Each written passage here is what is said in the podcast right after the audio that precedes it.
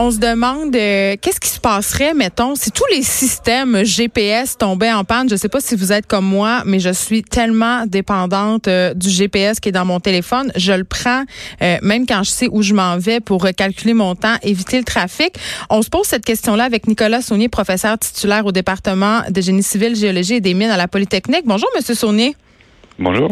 Euh, je racontais cette anecdote en début d'émission. Euh, Air Force qui a mis hors service euh, sans faire exprès euh, par une petite bourde ses satellites GPS.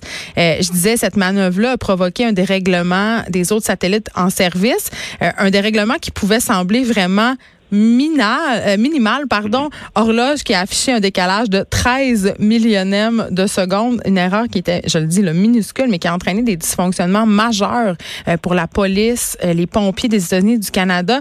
Donc, on est vraiment dépendant de cette technologie-là, pas juste à simple échelle de moi dans mon auto, mais à échelle mondiale.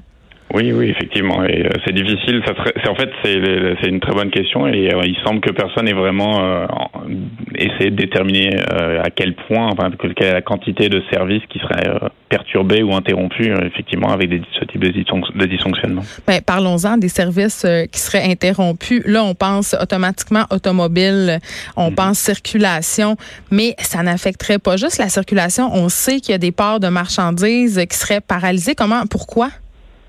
Euh, bah, dans les marchandises, il se trouve qu'il y a fait tout un ensemble de, systèmes industriels, on va dire, repose de, on utilise des systèmes de GPS pour se localiser. Donc, euh, si euh, selon le type de fonctionnement, si on peut comme prendre le contrôle manuel ou pas, et eh ben le système pourrait être tout à fait devenir complètement inopérable ou se, se, refuser de fonctionner parce qu'il sait pas où il est. Ok, bon, ça c'est une conséquence possible. Et là, parlons parce que quand on pense GPS, on pense pas nécessairement marché boursier, vie financière, mais quand même, si y avait une panne généralisée de nos systèmes GPS à un niveau mondial, est-ce que notre économie pourrait être affectée? Bah, c'est ce qu'on c'est ce qu'on dit aussi là. C'est quelque chose qui est plus Moi, je suis vraiment en transport, mais effectivement, il y a tout un ensemble de euh, les. Mm. en fait, c'est c'est l'autre usage du GPS que je pense le grand public a moins dont le grand public a moins conscience. C'est l'usage pour euh, connaître le temps, l'heure et, le, jour et l'heure. Euh, Donc pour les transactions. Oui, et donc, euh, bah, et donc le, le, dans des transactions, eh bien, les, les, les heures de, de qui, qui, servent à tous ces systèmes de se mettre d'accord sur qui a fait la transaction et surtout à quelle heure, là, ils, ils souffrent de ces, de ces, de ces écarts ou de, de l'absence s'ils n'avaient pas l'information de temps. Et là, ça pourrait geler aussi ces systèmes. Vous, évidemment, vous êtes un professionnel du transport. Il euh, faut avoir pris un taxi euh, à Montréal ou dans d'autres villes d'ailleurs pour savoir que les chauffeurs sont rendus complètement dépendants au GPS. Avant, les chauffeurs de taxi devaient savoir toutes les rues des villes dans, lesquelles ils travaillaient par cœur. Maintenant, ici au GPS, même que parfois j'assiste à des choses complètement illogiques, un chauffeur qui va suivre son GPS advienne que pourra. Uber aussi qui fonctionne avec un GPS. Est-ce que c'est une bonne ou une mauvaise chose selon vous?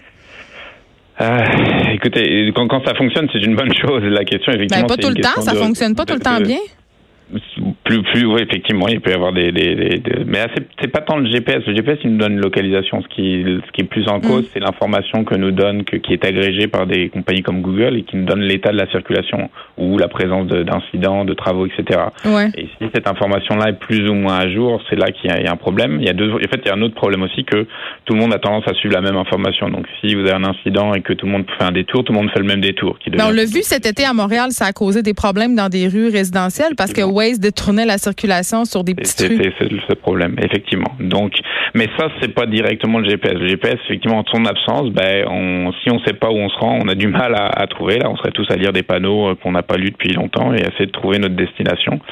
Euh, le problème est plus euh, est plus grave pour des, les compagnies et les services comme Uber qui eux aussi reposent sur le fait de localiser leurs leur conducteurs et localiser la demande de déplacement, de l'usager qui dit je, je, veux un Uber et qui match les deux. Là, il serait incapable en fait de, de, fonctionner. On peut penser que les taxis ont quand même une, même s'ils se reposent beaucoup aujourd'hui sur le GPS, ont quand même une bonne connaissance du réseau, seraient à peu près capables de, de se diriger dans nos rues. Donc, si tous les systèmes GPS tombaient en panne, euh, on serait, euh, hein, on serait pas très bien avancé, Monsieur Sony. Non, on serait, même assez mal pris. Mais est-ce qu'on est trop dépendant? Est-ce qu'on leur a fait trop confiance? Comme je vous dis, c'est le revers de la médaille. On, il y a un bon côté quand ça fonctionne, c'est extraordinaire. Euh, mais effectivement, à partir du moment où on se met à considérer qu'il y a une technologie sur, et qu'on se met à en dépendre à ce point-là, on est effectivement dans une mauvaise situation quand ça quand ça ne fonctionne plus. Nicolas Saunier, merci. Vous êtes professeur titulaire au département des génies civils, géologiques et des mines à la Polytechnique. De 13 à 15, les effrontés.